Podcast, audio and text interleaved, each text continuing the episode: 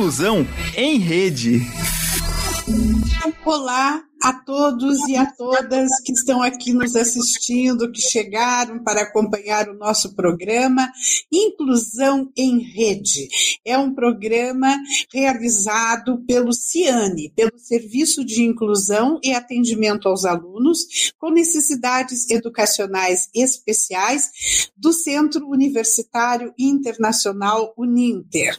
Estamos em Curitiba, aqui no sul do Brasil, nesse programa que é transmitido para todo o Brasil ao vivo, exatamente às 16 horas e 31 minutos, horário de Brasília, Curitiba com 22 graus, tempo nublado, e as vésperas de um feriado, né? Da terça-feira.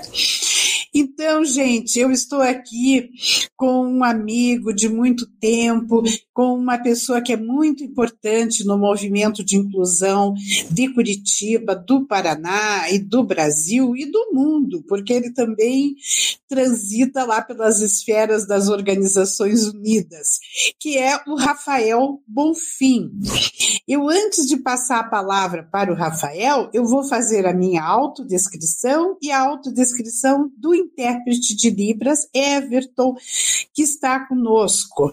Eu estou, eu sou branca, tenho cabelos castanhos compridos com alguns fios grisalhos, estou vestindo uma blusa preta com bolinhas brancas, colar e brincos de pérolas, tenho atrás de mim uma parede branca com um quadro de moldura dourada. O Everton está vestindo o uniforme da Uninter, que é uma camisa azul com o logo da Uninter. Ele tem cabelos pretos, pele branca e usa óculos de aros escuros. Rafael Bonfim, que bom você estar aqui com a gente. Há muito tempo que eu estava querendo te trazer e hoje, graças a Deus, deu certo e você está aqui conosco. Você pode fazer tua autodescrição e aí dar um oi para nossa turma aqui que está conosco. Oi, professora Leomar, quando você comentou de há, há, muitos anos né, que a gente convive, eu tentei puxar da minha memória há quanto tempo. Eu chuto que se a gente começou a se encontrar quando eu comecei a frequentar o Reatiba da FIEP, tem quase 10 anos. Exatamente. A primeira vez que eu participei do Reatiba na FIEP foi em 2012. Uhum. Então, é, realmente tem bastante tempo. Tem Legal. bastante tempo. É, e, e, eu sempre acompanhando você, uma atuação sempre bastante expressiva, né, nos meios, e sou uma admiradora sua. Obrigado, professora. E que bom a gente se conhecer, né, há bastante claro, tempo. Claro, claro. É, a gente é, sabe é das caminhadas, né? É, sim, sim. Então, pessoal, como a professora comentou, meu nome é Rafael, eu sou um homem branco, tenho 39 anos, eu estou aqui no meu apartamento, é, eu uso uma cadeira de rodas, ela não está em quadro, mas eu estou sentado nela, estou usando uma camiseta polo corvinho, mais ou menos, uso óculos e estou com um pouco de barba também por fazer. que bom, que bom que nós estamos aqui conversando.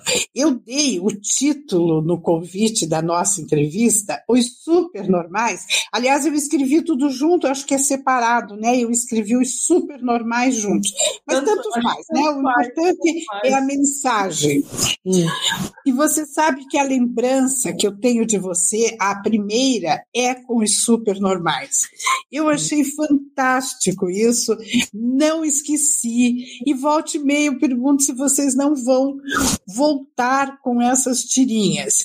Então, eu queria que, primeiramente, é, você contasse a razão dos supernormais, né? Essa inspiração que você teve. Você é, é, usa uma cadeira de rodas, você é, tem uma para você tem uma paraplegia? Para... Quase. Não.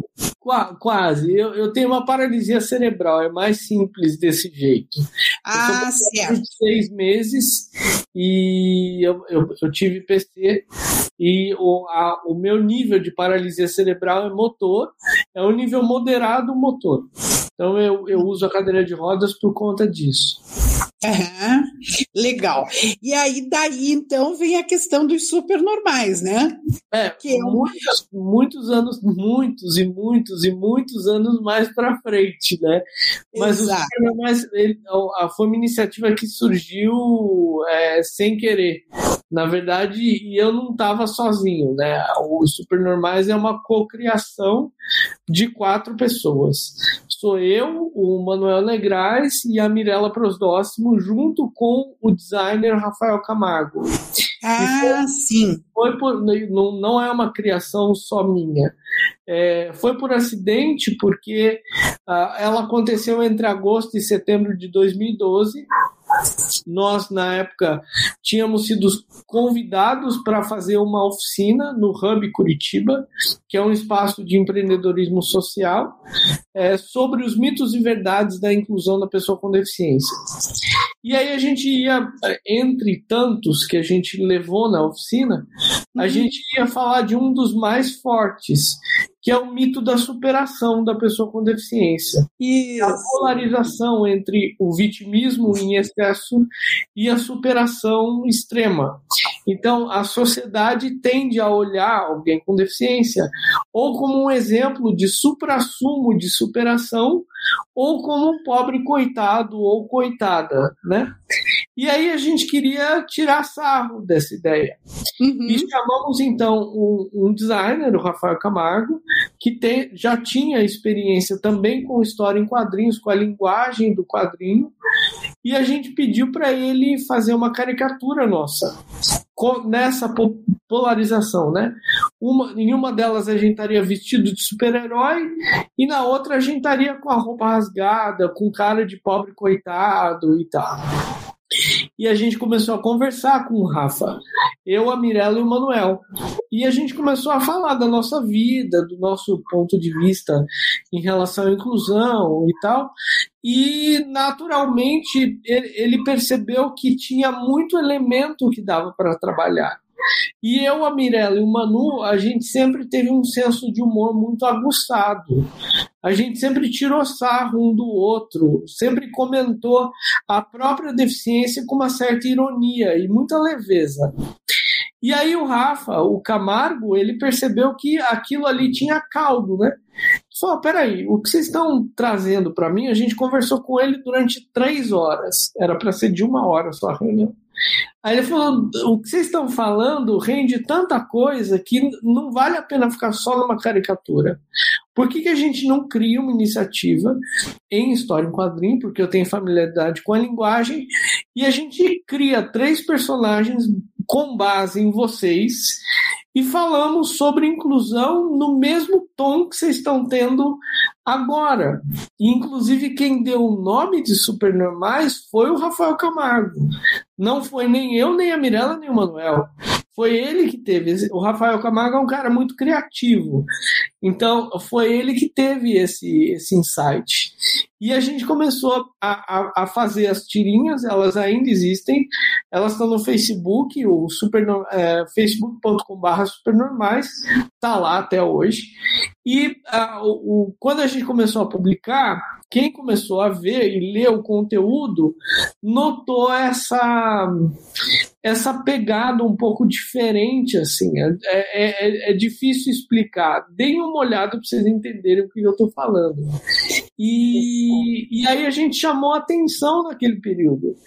Então, uh, começamos a demos entrevista para alguns telejornais, saímos em, em, algumas reportagens no G1, justamente por conta dessa abordagem que ninguém tinha visto, porque não necessariamente os supernormais tinham, tinham uma abordagem educacional e as tirinhas também não eram muito para criança, assim, é, era uma coisa um pouco mais é, com, com humor um pouco mais ácido, na verdade. Sim. Que fazia. E era engraçado até porque tinham, tinham algumas pessoas que vinham o nosso conteúdo e nos questionavam se a gente não se sentia mal em estar tá falando o que a gente publicava. Uhum. E a gente comentava, lógico que não. E era uma coisa muito tranquila, porque até, até nas tiras em que havia uma pegada diferente sobre a pessoa com deficiência em si, quem criava os roteiros éramos nós. Então, nós estávamos falando de nós mesmos. Uhum. Então, foi super legal. A gente publicou conteúdos durante é, mais ou menos um ano e aí a, a, tomamos caminhos diferentes na vida, nós três, o Rafa também foi fazer outras coisas e tal. E a gente meio que nunca perdeu o contato, mas a gente nunca retomou a, os momentos de criação que a gente tinha naquela época, por questões que a vida é assim, né? Sim. E, e as coisas também têm um ciclo, professor. As coisas começam, têm um meio e acabam. É e aí, verdade. a gente ficou em paz com a ideia de, não, beleza, tá lá, deixa lá. As pessoas até hoje vão ver, comentam com a gente como você está fazendo agora, mas, ué, foi uma, uma fase. Sim. E essas tirinhas estão no Facebook? Não, estão lá ainda. Vocês fazem novas ou são da época? Não, parou. Parou. Então, aquelas da época em que vocês fizeram estão no Facebook para a gente ver. Estão lá. Estão, estão lá. O endereço que, que eu tenho agora na fala é, é uma. Tá, tá lá, tá publicado ainda. Que bacana! Eu vou, é. eu não sabia disso. Eu não, vou tá olhar. É, tá. e, e, aqueles que estão aqui conosco, façam isso. É muito genial essas tirinhas, os super normais. Eu sempre ri muito com elas, porque eles brincam, né? Justamente é. com isso que você comentou, essa polarização de de é. repente acharem ou que as pessoas com deficiência não podem nada, ou que podem tudo, né? De repente voam. Isso, isso, isso. É, não é. precisam de adaptações. Não, tá? não, é eu, perigoso. Eu que eu quiser. É, é, Exatamente, é perigoso. Eu sempre é comento, olha, essa história de falar em superação, vocês cuidem, porque nem sempre as pessoas gostam disso, né? É, é, é, é, é uma coisa.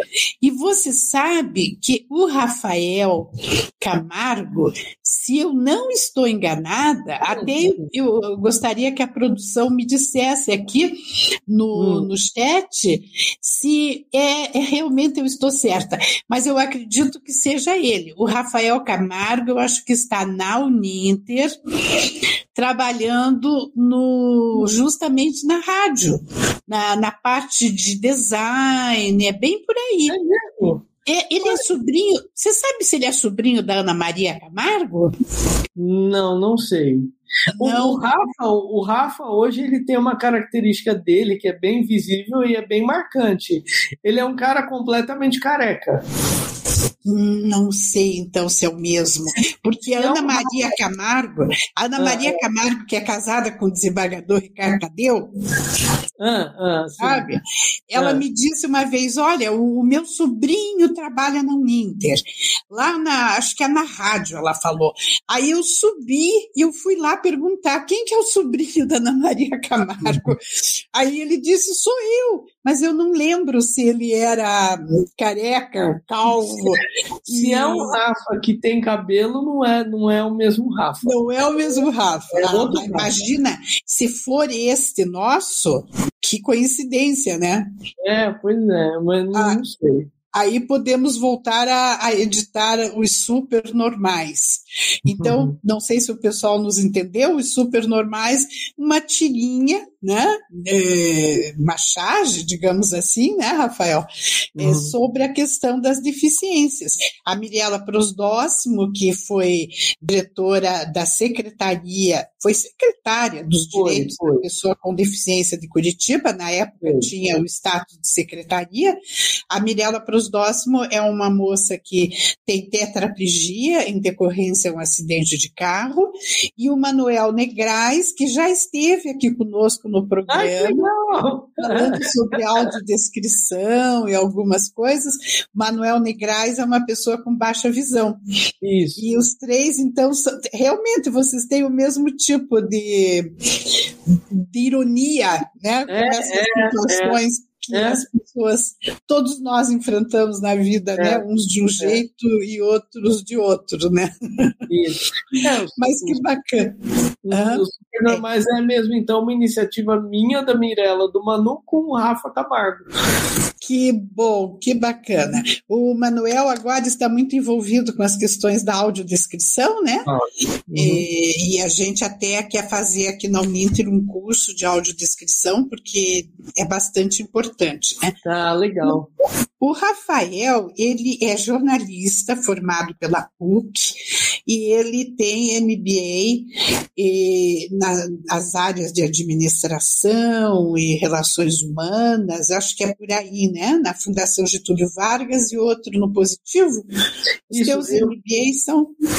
É, eu, eu tenho três pós-graduações, né? Eu sou jornalista pela PUC, aí depois eu estudei é, sustentabilidade. Na época, o curso era chamado de Gestão Social e Desenvolvimento Sustentável na Universidade Positivo. Aí eu fiz uma especialização em empreendedorismo na UEXP e, por último, gerenciamento de projetos na Fundação Getúlio Vargas. É uma, uma pessoa extremamente preparada, né, com uma formação fantástica. E outra, outra hum, situação em que eu sempre me lembro de você, Rafael Bonfim, é falando sobre a empregabilidade das pessoas Sim. com deficiência. Né? Eu lembro que teve uma época que você estava muito envolvido com isso, né? trabalhando em relação a esta questão, e como é que hoje está? Logicamente que você continua preocupado com isso, como todos nós, né? Mas em que estágio, digamos assim, de, de trabalho, de envolvimento com isso você está hoje? A, a empregabilidade da pessoa com deficiência virou parte do meu ganha-pão quase que acidentalmente, assim. Não foi uma coisa que eu planejei e nem que eu imaginei que eu ia fazer porque durante muitos anos eu trabalhei na área de comunicação corporativa antes de me formar e depois que eu me formei, entre 2007 e 2008 até 2015, quando eu migrei para a área de RH. E essa migração foi sem querer, foi por conta de uma conversa que eu tive com um amigo meu na época, que a gente saiu para almoçar e a gente estava falando de outras possibilidades profissionais e ele comentou que na empresa onde ele trabalhava, aquele ambiente organizacional estava com muita dificuldade para estruturar um programa de inclusão de profissionais com deficiência. E eu nunca tinha trabalhado na área de recursos humanos, nem com desenvolvimento humano, nada, zero. Só que eu tinha, já tinha concluído uma a pós-graduação em gerenciamento de projetos na Fundação Getúlio Vargas, né? E aí eu, eu, eu acabei é, tendo uma abordagem para, a, para programas de inclusão muito conectada à metodologia de gerenciamento de projetos que eu tinha aprendido. Então, eu, eu achei um, um, um casamento interessante e quando eu recebi esse desafio, eu achei que seria uma, uma oportunidade pessoal muito interessante para mim, porque, como a gente comentou, né, o meu quadro é congênito. Eu passei todas as fases da minha vida e vou continuar sendo uma pessoa com deficiência nas fases que ainda não chegaram. E eu, inclusive, ao longo da minha trajetória, eu tive um período muito sério de desemprego. Durante um, um, um longo período, inclusive.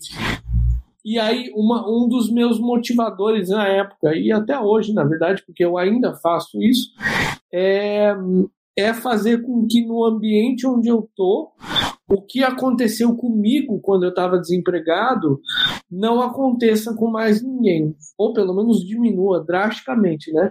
A, a, a discriminação contra a pessoa com deficiência, a atitude capacitista, né? Ela é muito presente nas dinâmicas de, do mercado de trabalho, isso é muito latente e, e as razões são muito variadas, né? Mas eu, eu acabei estando então dos dois lados desse balcão. Eu já fui um candidato negado e também já ainda estou à frente de, de processos e projetos dentro de um ambiente organizacional. Então, até hoje eu trabalho com isso. Eu não estou mais na organização que eu estava nessa virada que a gente está comentando, agora eu estou em outra, mas hoje o, o meu trabalho diário, eu sou responsável pelos programas de diversidade e inclusão. Agora é um escopo um pouco maior, porque eu trabalho com as outras frentes de diversidade, não só a pessoa com deficiência, dentro da organização onde eu estou agora.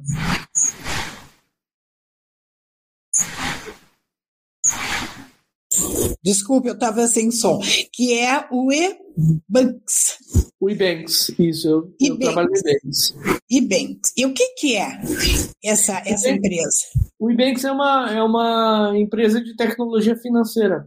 Hum. O, o, o, o, principal, o nosso carro-chefe, digamos assim, a gente oferece metodologias de pagamento locais para pessoas que vão comprar em sites ou é, mercados internacionais que estão conectados com a gente.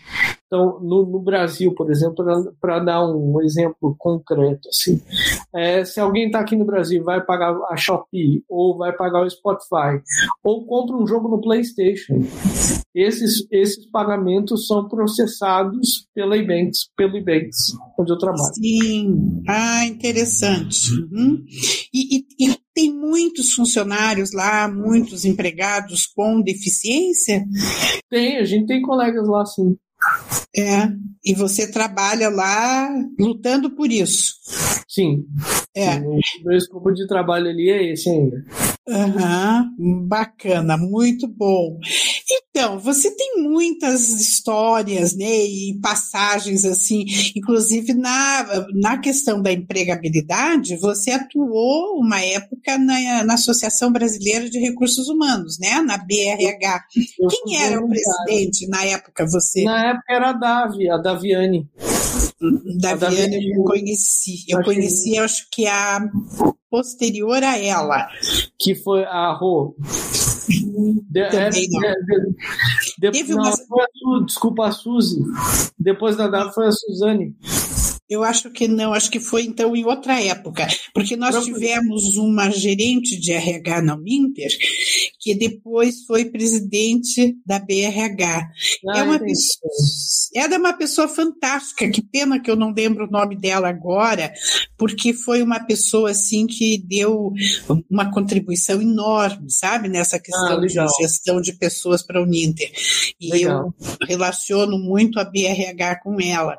E lá uhum. na BRH RH, qual era o, o trabalho? O que, que você conseguiu lá? Foi, vamos foi dizer, uma, efetivar? Super, foi super curta, foi uma passagem voluntária entre 2013 e 2014, foi no finalzinho da gestão da Davi, e eu, eu consegui ter algumas conexões com as pessoas que faziam parte do, do Corpo da BRH na época, e eu tinha conectividade com o protagonismo na diversidade e inclusão. Então a ideia era fomentar diálogos que ajudassem aos, a todos os lados perceberem cada um dentro do seu próprio protagonismo qual é o seu papel dentro das dinâmicas de diversidade e inclusão. Porque quando a gente fala sobre isso, a gente está falando de dois grandes grupos que têm uma importância muito equilibrada numa dinâmica saudável. É a pessoa ligada ao grupo do qual eu estou comentando, se eu estou falando sobre políticas voltadas à inclusão, equidade racial, ou equidade de gênero, ou de gerações, tanto faz, é, tem a pessoa né, que faz parte daquele grupo, e tem também todo o entorno. O entorno é o que a gente chama de aliados nessa dinâmica, né? São as pessoas que não necessariamente têm conectividade com o grupo A, B ou C, mas que podem tornar esse caminho possível, que podem fazer também parte dessa inclusão desses, dessas pessoas, desses grupos e tal. Então a gente tratava do protagonismo dessas pessoas dentro dessas dinâmicas. Mas foi uma passagem super curta. Ela durou pouco mais, pouco mais de um ano. Foi bem rapidinho e foi voluntário. Deixou a sua marca, tanto que eu lembro muito bem disso e sempre associo a isso.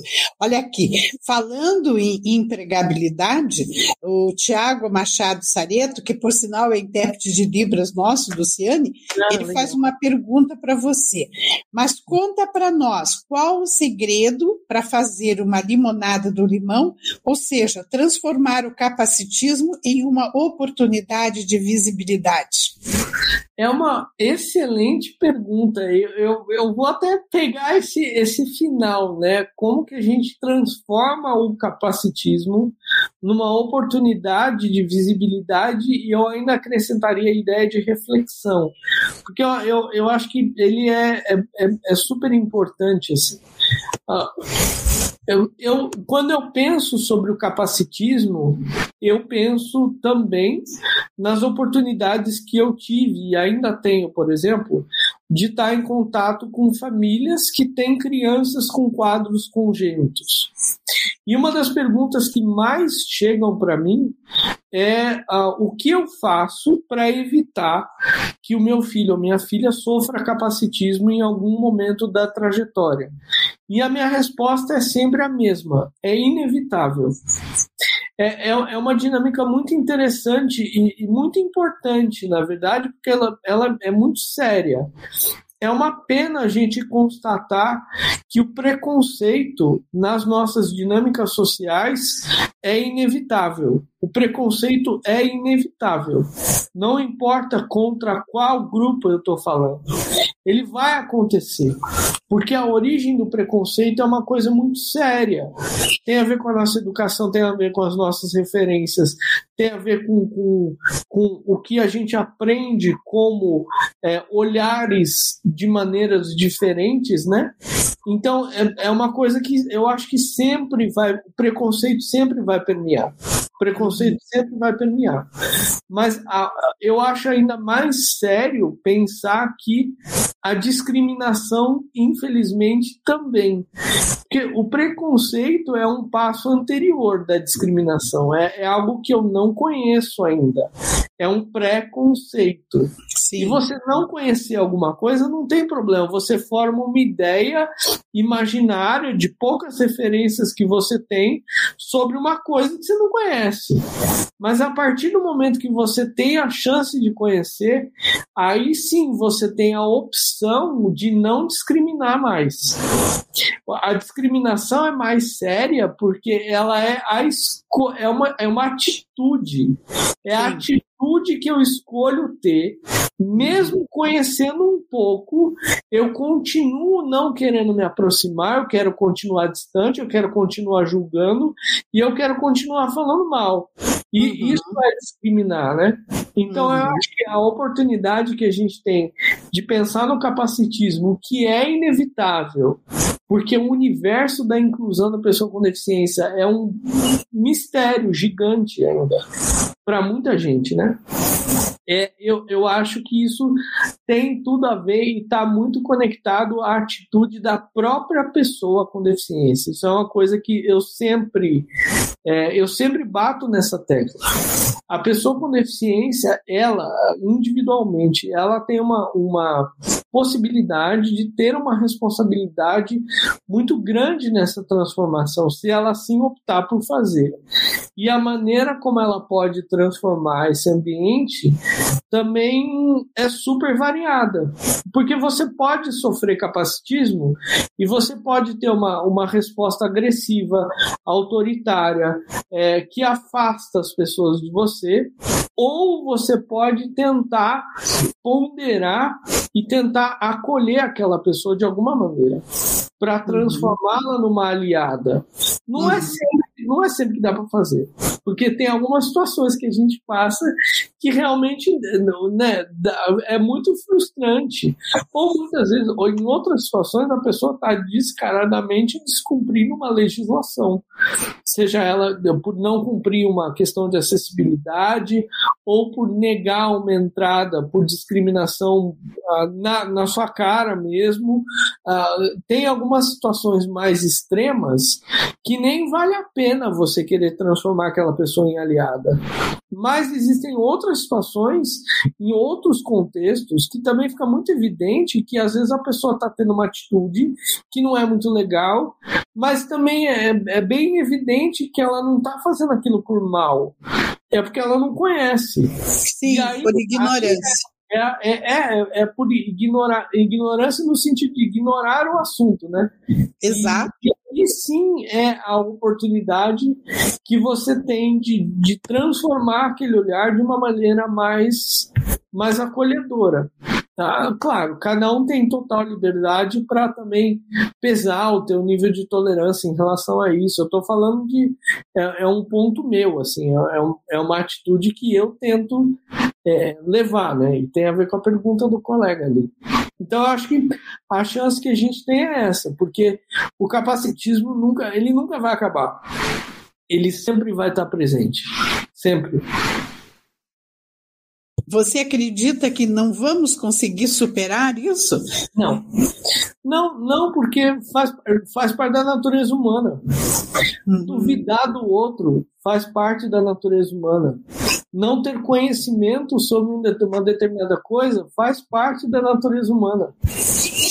Sim, mas hoje nós já percebemos que há muitas coisas mudaram, né? E, por exemplo, você já vê pessoas com deficiência na mídia, né? Até nos comerciais de televisão, eh, já estão mostrando, né? Antes ninguém falava nisso, ninguém via, era é. como se não existisse.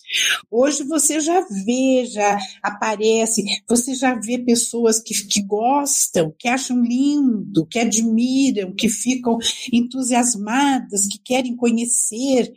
E eu lembro da diferença, Rafael, de quando eu fundei o Ciane, hum. eu fundei o Ciane, que é o núcleo de inclusão da Uninter, no ano de fim de 2005, começo de 2006, há 16 anos, né? A diferença do que é hoje, mesmo dentro e principalmente dentro da instituição. Uhum. Porque lá em 2005 e 2006, os professores não acreditavam. Eles não Olha acreditavam só. que pessoas com deficiência pudessem estudar no nível superior de educação. Então, eles viam isso assim como algum idealismo, uma utopia, mas que, sabe, tipo assim, coitada, ela está com tanta boa intenção, mas não vai conseguir nada, né? Então, a gente começou lutando contra isso, e era geral, sabe? Eram raros os professores que já aderiram de imediato. Hoje, 16 anos passados, os professores se orgulham uhum. da instituição ter um, um, trabalho de inclusão efetivo, se orgulham dos seus alunos com deficiência, dizem é o melhor aluno que eu tive em determinada disciplina, em determinada área. Então, hoje eles têm orgulho de ter investido essa camisa. E isso foi um trabalho justamente de conhecer, não é? de conviver, de conversar com as pessoas, de ver o seu desempenho acadêmico, que comprovava que elas são capazes perfeitamente, né? Uhum. E então eu acho que eu vejo assim com otimismo que nós estamos avançando, né? Estamos Absolutamente. O, o, esse caminho que você ilustrou muito bem, professora, é, é o que dá motivação para continuar a abertura desses espaços. Sem dúvida nenhuma. Por mais que eu comentei que eu acredito que o capacitismo nunca vai acabar, sem dúvida nenhuma o caminho para que ele diminua é muito interessante. É. Isso, isso é muito e, e, é muito necessário, né? Porque Sim. é uma transformação paulatina e eu acho muito legal notar, como você trouxe muito bem, como que ela, ela se apresenta nessa transformação, ela se apresenta nos pequenos espaços. É, é, é, é uma coisa para isso para mim é muito é muito material assim. Ah, o, o, trabalho da inclusão e a, a briga contra o capacitismo é, nunca é em grande escala. É sempre uma coisa do pequeno que vai lentamente tomando outros espaços. Mas eu acho muito legal como que, como que acontece num microcosmos, assim, né? E uma coisa que eu também acho interessante é que não necessariamente isso pode acontecer numa, numa vivência permanente, como essa que você acabou de trazer, que é ótima, e pode também acontecer numa vivência num curto espaço de tempo. Por exemplo, uma, um, um exemplo meu, assim. Eu sou uma pessoa que eu gosto de viajar sozinho, porque eu gosto. E uh, eu também não me importo de estar, por exemplo, num hotel ou me hospedar num albergue que nunca recebeu uma pessoa com deficiência. Eu uhum. acho essa vivência interessante. Uhum. Porque aí eu volto naquilo que eu tinha falado antes, né? De você transformar novas pessoas em aliados e aliadas.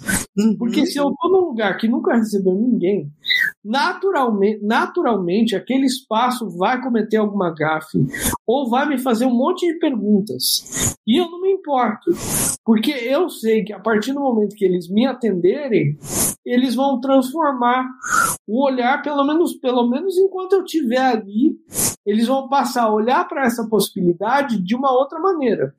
E aí, se de repente alguém ali daquele espaço imaginava que ali era impossível uma pessoa que usa uma cadeira de rodas, como é o meu caso, e tem a limitação que eu tenho, se hospedar ali, eles já mudam de ideia.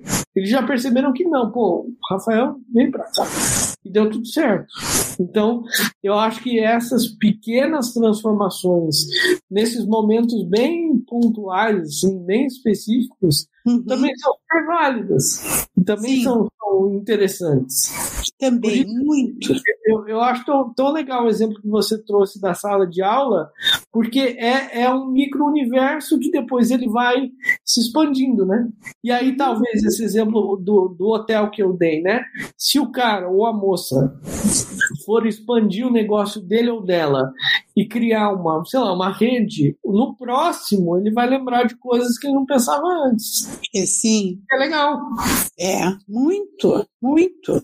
E, e a gente também percebe na, no dia a dia, na convivência que a gente tem, na, na própria experiência de vida, que quando você ensina, quando você mostra, seja para um dono de uma loja ou para o dono de um restaurante, o que ele precisa fazer ali de adaptação, muitas vezes coisas mínimas, né? mas que vão possibilitar a entrada tranquila de uma pessoa que está usando uma cadeira de rodas, ou de um idoso, ou de uma gestante e tal, ou de uma pessoa cega eles ficam tão alegres. É ficam muito alegres, agradecem muito. Eu faço isso, sabe, frequentemente quando eu vejo um local assim que às vezes é tirar um vaso que está na passagem, porque interessante, eu presenciei uma ocasião um restaurante que tinha rampa, mas em frente à rampa eles puseram um vaso enorme. É. Tiraram toda a possibilidade com aquele vaso, né? É. É. E, e, quando a gente chegou com o cadeirante, as pessoas que estavam sentadas no restaurante correram puxar o vaso. Sabe? Ah, então, é, ah. foi muito bacana. Não precisou os garçons fazerem isso. As pessoas ficaram desesperadas e começaram a arrastar o vaso e tal. E aí a gente foi observando outras coisas. Eles tinham um armário na porta do banheiro. A porta do banheiro era oferecia condições da passagem da cadeira de rodas. Só que eles puseram um armário na porta. Uhum. Então, sabe, são coisas às vezes muito pequenas e que a gente mostrando as pessoas ficam alegres, porque muita gente, e é isso que eu acho que dá essa esperança da gente, né, é continuar nesse trabalho e tudo, uhum. muita gente está voltada a esse, a esse espírito inclusivo, querem receber os diferentes, já estão gostando de conviver com as diversidades. Eu, eu sinto isso nos ambientes que eu vou e eu fico muito, muito feliz. Né? Justamente, eu acho que. Diga. Não, não, pode, pode, pode Eu acho que justamente por, por, por porque as pessoas com deficiência começaram a sair de casa. Isso, isso. Não é? É. Então, essa, é, essa dinâmica, professora, é, ela, é, ela nos convida a uma reflexão também muito interessante. Se, ainda pegando o gancho nessa história do, do, do, capacitismo, né? Teve uma vez que me perguntaram se eu acredito que o, o capacitismo precisa acabar para a inclusão acontecer. E eu respondi que, na verdade, é o contrário. A inclusão precisa acontecer para o capacitismo diminuir ou acabar naquele uhum. ambiente. Uhum. E para mim isso é muito lógico e é muito concreto. Uhum. Uma, uma coisa é você tentar transformar uma ideia usando a teoria, sem aquela pessoa estar tá ali. Outra coisa é a pessoa estar ali e aquela teoria preconceituosa e discriminatória cair por terra porque a pessoa está lá. Exato. Então, o fato dela estar lá faz toda a diferença. Claro. Eu super entendo a barreira de quem tem essa barreira, que é completamente justificada. Do tipo, eu não vou me arriscar sair e estar nos ambientes porque eu vou me sentir desconfortável, porque não está preparado, porque eu não quero me indispor. Tô, beleza, eu super entendo esse sentimento. E, e ele é, faz todo sentido. Por outro lado, como eu, eu cresci na década de 80 e 90, e naquela época não tinha absolutamente nada, nem na legislação, nem na cabeça das pessoas, muito pelo contrário. Na, na, na época que eu fui criança e adolescente, a pessoa com deficiência circular pelos ambientes era uma coisa completamente fora de cogitação.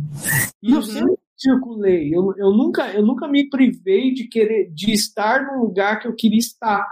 Então eu, eu acabei me acostumando com essas ponderações de diálogo que a professora acabou de trazer. De você uhum. apontar os caminhos, de você dar outro exemplo, de você puxar a pessoa para perto, né? Isso que a gente tem Sim. falado até agora. Sim. E eu acho que isso, isso é super importante. Então, você pode, ainda pegando um exemplo genérico de um serviço, se você vai num lugar que você tem vontade de ir, você gostou de estar ali, mas existem alguns pontos que precisam ser melhorados para aumentar a acessibilidade arquitetônica ou tecnológica, ou até de, de, é, de acessibilidade atitudinal também, né? Quanto mais vezes você for lá, melhor isso vai ficar. Porque, querendo ou não, não tem outra palavra para isso, né, professora? Querendo ou não, as pessoas vão naturalizar a sua presença ali. Elas vão acostumar com isso e aí depois fica de boa. Fica claro. Sim, sim, exatamente. Isso é uma coisa muito, muito, muito concreta. Né? Então, e a FIEP, né, Rafael? A gente falou da FIEP, né, onde a gente se conheceu. A FIEP tem um papel muito importante né, em, em Curitiba, no Paraná, porque eles começaram com os primeiros eventos é. voltados né, à inclusão, que, que é o Reativa, né, que é realizado até hoje, e eu lembro do primeiro Reativa. Primeiro Reativa, você estava lá, no primeiro Reativa? Ah, agora eu estava. Se, foi em 2011, eu ainda não estava. Se foi em 2012, é, eu estava. Eu não lembro a data, mas foi um tremendo Reativa. Nossa, foi muito bacana. Ainda era a Carla Musselin, que ah, trabalhava com o CPC. É, o, o, Rodrigo Rocha Loures era o presidente da FIEP. Foi um, um evento fantástico. E, e, veja, há quanto tempo, né? E hum. mantemos o Reativa, somos da comissão organizadora, né? Você é e eu. É verdade. E a gente está lá sempre se encontrando. Na FIEP, no CPC especificamente, que é o Conselho Paranaense da Cidadania Empresarial, você é conselheiro você é conselheiro, chama conselheiro sênior, né? E você tem também um papel de destaque, você também contribui muito nessa questão das diversidades, é, ali com o trabalho voluntário. Né? Valiosíssimo. E, e, e, o que que você faz lá? Como é que é o seu trabalho dentro do CPC da FIEP? É, é, é, é, curioso porque essa história de eu ter é, me tornado conselheiro sênior nada, nada mais é do que o resultado de tantas vezes que eu já participei do Reativa, estando na plateia ou falando, ou depois quando eu passei para a comissão organizadora, que deve ter sido na edição de 2016 para frente, assim, eu acho. E, e aí me fizeram esse convite e ser conselheiro sênior, você participa de algumas reuniões conectadas a esse conselho e você, na verdade, você escuta muita coisa interessante. Porque, querendo ou não, é uma grande reunião de muitas pessoas que estão ali por conta do ambiente da FIEP conectada, em sua maioria, à esfera industrial e aí eles sempre trazem de localidades diferentes, de empresas diferentes ou de áreas diferentes, pessoas diferentes, né? Iniciativas e boas práticas voltadas para a sustentabilidade. Agora, indo um pouco mais conectado à sigla da ESG, né, que também é muito interessante, ligada à iniciativa social, é, pensando em como que uma, uma empresa ou como que um ambiente corporativo, como que uma iniciativa ligada ao setor privado pode ter conectividade com outros setores, com o setor público, por exemplo, e com a sociedade é, organizada, com o terceiro setor, tudo pelo bem daquele entorno. Como que a gente pode contribuir para é, fazer com que o entorno onde eu estou seja melhor, mais próspero, com mais oportunidades de trabalho e tal. E aí, por último, o que a professora comentou do voluntariado é uma oportunidade que os conselheiros têm de se tornarem mentores de pessoas jovens que estão uh, iniciando as suas carreiras e a mentoria que a gente oferece varia de acordo com o nosso histórico e área de interesse. Então, eu particular, eu tenho uma mentoranda hoje chamada Amanda e eu presto mentoria, a gente acabou de começar o programa desse ano, eu presto mentoria para ela nas áreas de sustentabilidade e na área de diversidade e inclusão, que são as minhas duas áreas de interesse e de experiência profissional também. Uhum, que interessante. Eu sou conselheira do CPC e fico feliz em saber que existe esse trabalho, não, não sabia da mentoria. Sim. Então, se, se você precisar de uma companheira para fazer esse trabalho na área da inclusão, você já sabe que ah, legal. Legal. tem alguém aqui muito bom que pode trabalhar. E como o CPC está tão bem dirigido, é. né? Com é. a Rosane Fontoura, com a nossa querida Sandra Borto, as duas são umas queridas, nosso presidente de honra, que é o, o, o Vitor Barbosa, né? Que voltou a participar, e o presidente, que é o Agora me, me escapou o nome dele, o presidente do CPC. É o Rui. O Rui. Eu não me lembro o sobrenome dele. É que eu sempre ouço só o primeiro nome só dele. O Rui. É, pois não, é. Eu estou com o sobrenome dele na ponta da língua. Daqui a pouco você lembra, professora. Daqui a pouco eu lembro, tomara. Escute, e este projeto que você. Não é um projeto, já é uma realização da qual, do qual você é um cofundador, que é a nossa casa. Achei isso fantástico. Né?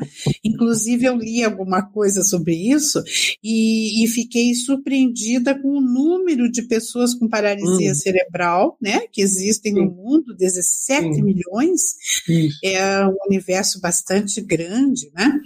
É. E a nossa casa, a nossa casa é exatamente o que, Rafael? Conta pra gente. Ah, o Instituto Nossa Casa é uma, é uma organização do terceiro setor e a gente, nós fundamos a nossa casa entre 2016 e 2017 é uma iniciativa voltada para a paralisia cerebral, então por isso que a professora trouxe esse número. E a paralisia cerebral é a deficiência física mais comum da infância. Por isso que o número é tão alto, né? Ou surpreende alguém quando pensa nessa perspectiva mundial de cerca de 17 milhões de pessoas.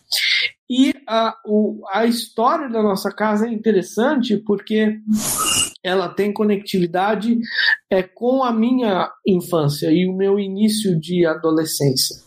Porque quando eu ainda morava no interior de São Paulo, em Campinas, e eu ainda estava no colégio, eu estudei o tempo todo na mesma escola, do, do, do começo ali da, do, do, ensino básico até o fim do ensino médio. Né?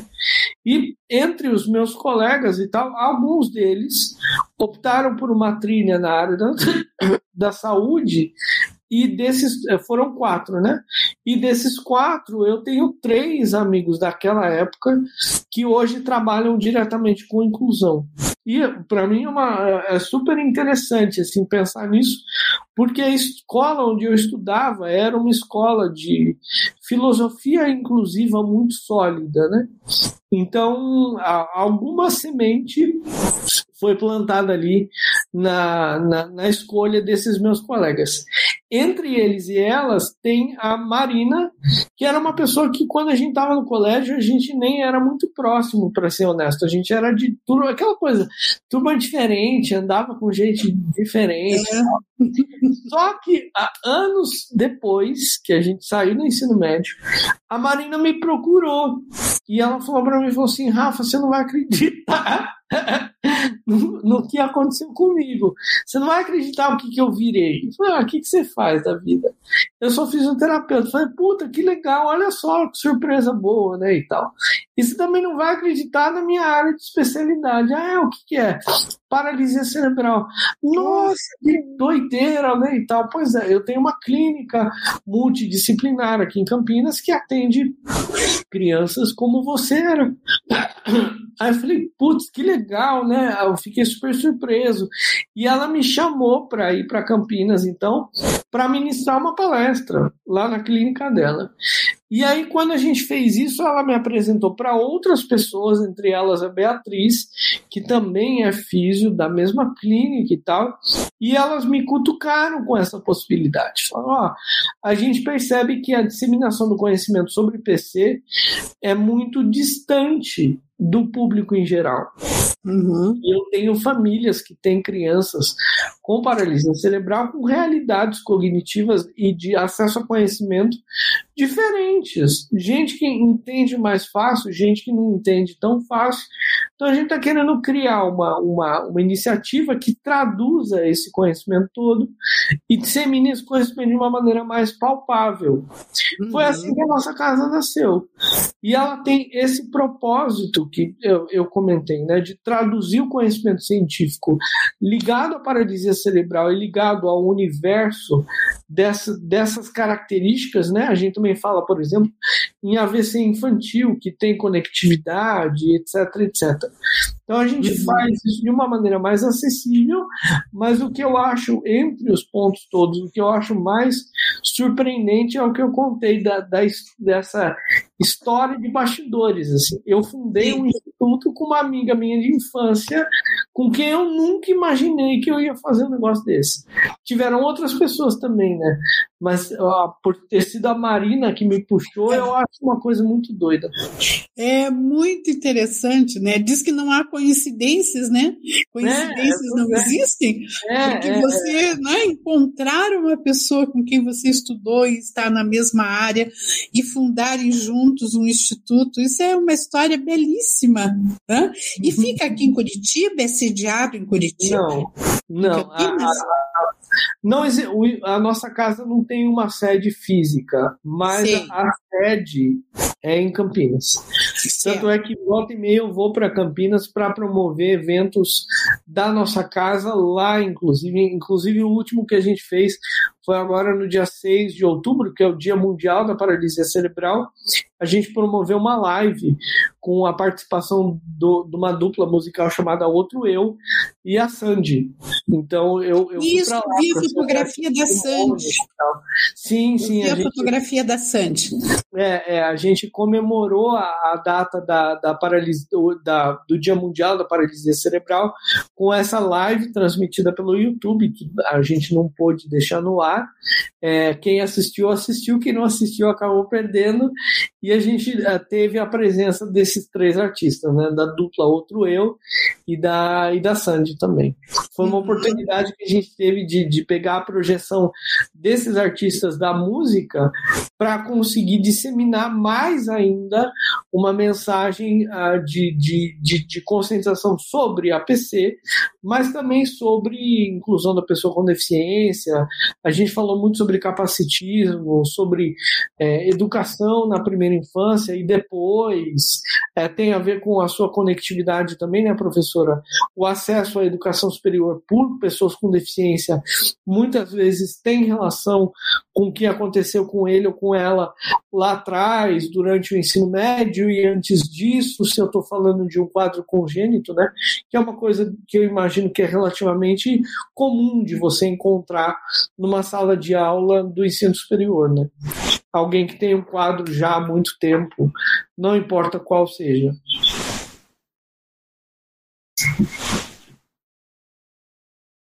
Acho que você está mutada.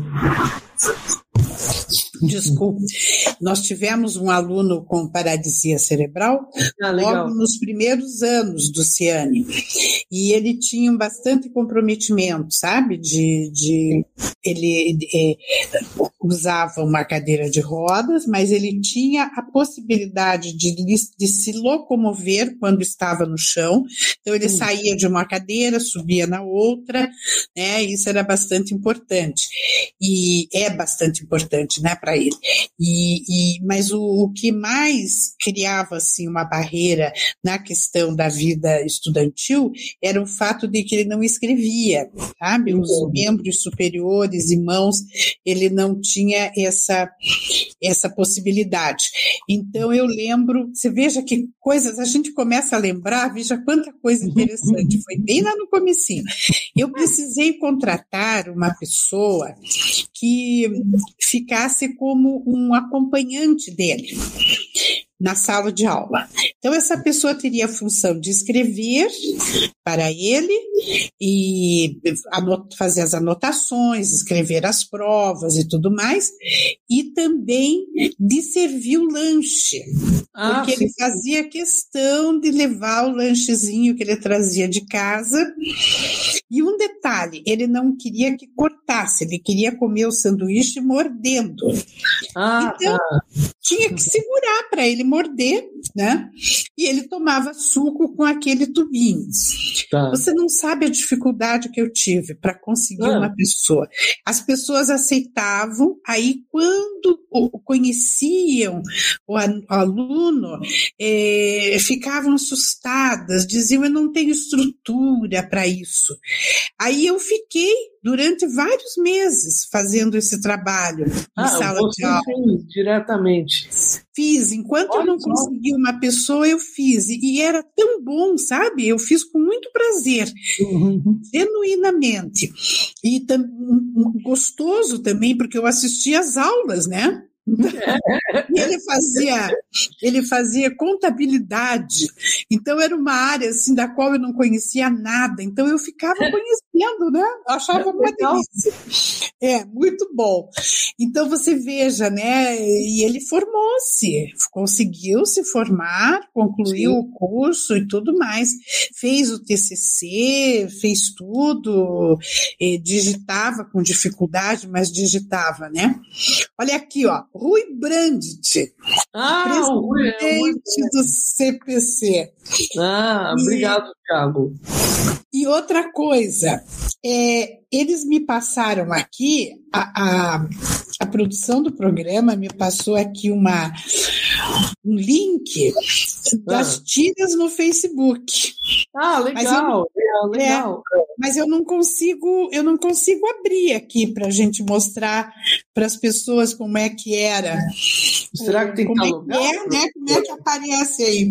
Mas enfim, quem quiser assistir os super normais já viu, né? Vai lá no Facebook, os é. super normais. Né? É, é, não, não é um perfil individual, é uma página pública, então qualquer Sim. um pode ver, acessar, tá lá pode chegar, vocês vão amar, vocês vão é, ver é. assim que que, que com que é um, uma observação muito fina, né?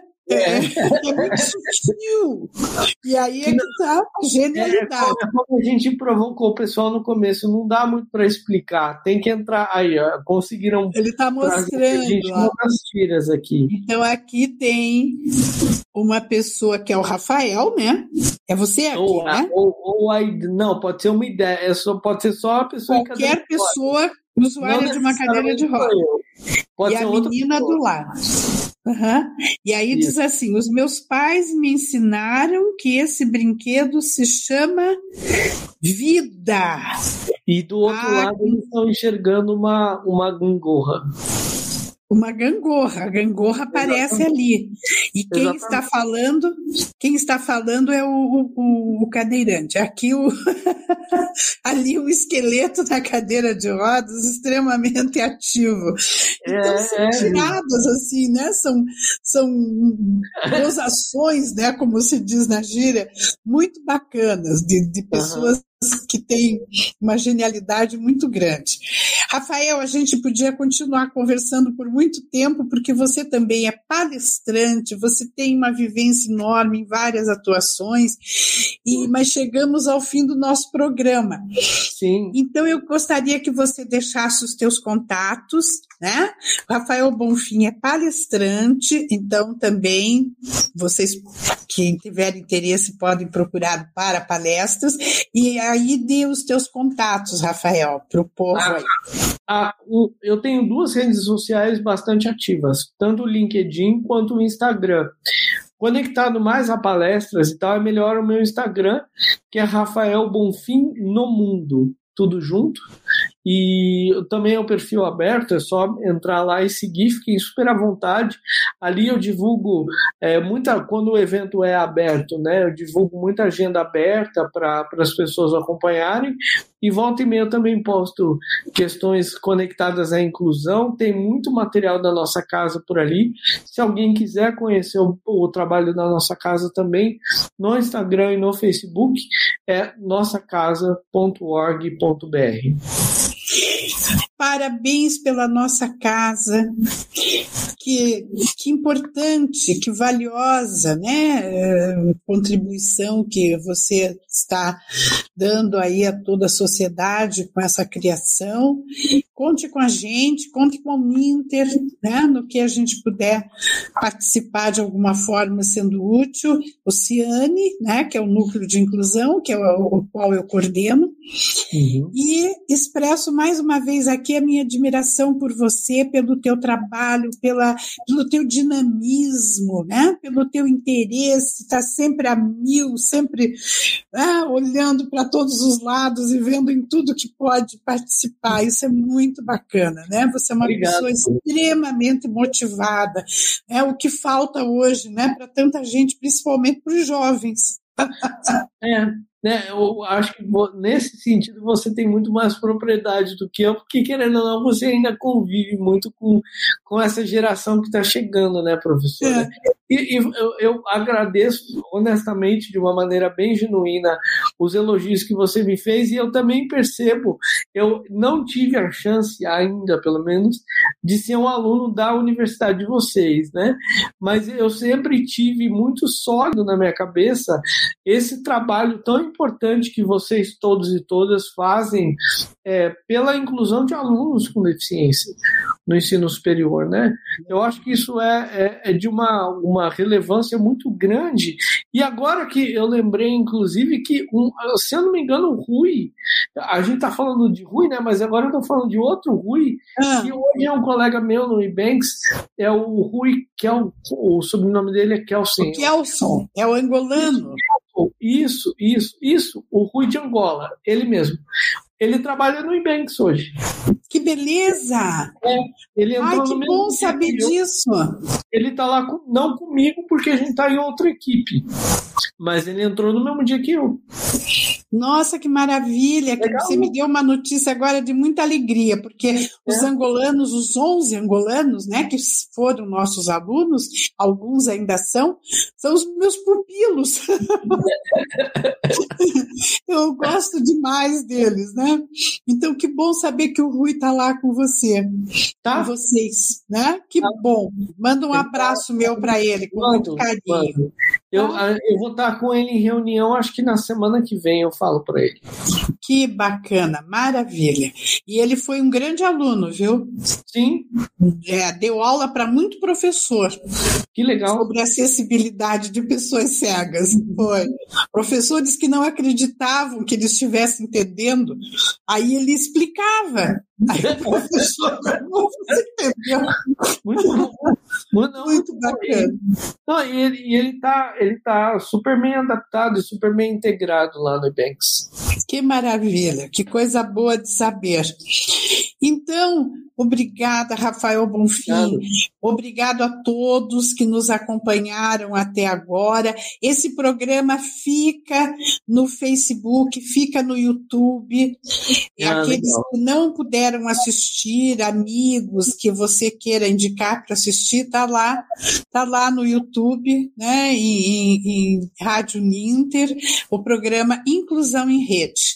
Legal. E eu aproveito aqui para me despedir de todos e já convidá-los para a próxima sexta-feira, às 16h30, onde teremos, quando teremos, mais um programa Inclusão em rede. Um abraço a cada um, um excelente fim de semana, um excelente feriado. Fiquem todos com Deus, um beijo no coração de cada um. Tchau, gente. Tchau, tchau. Inclusão em rede.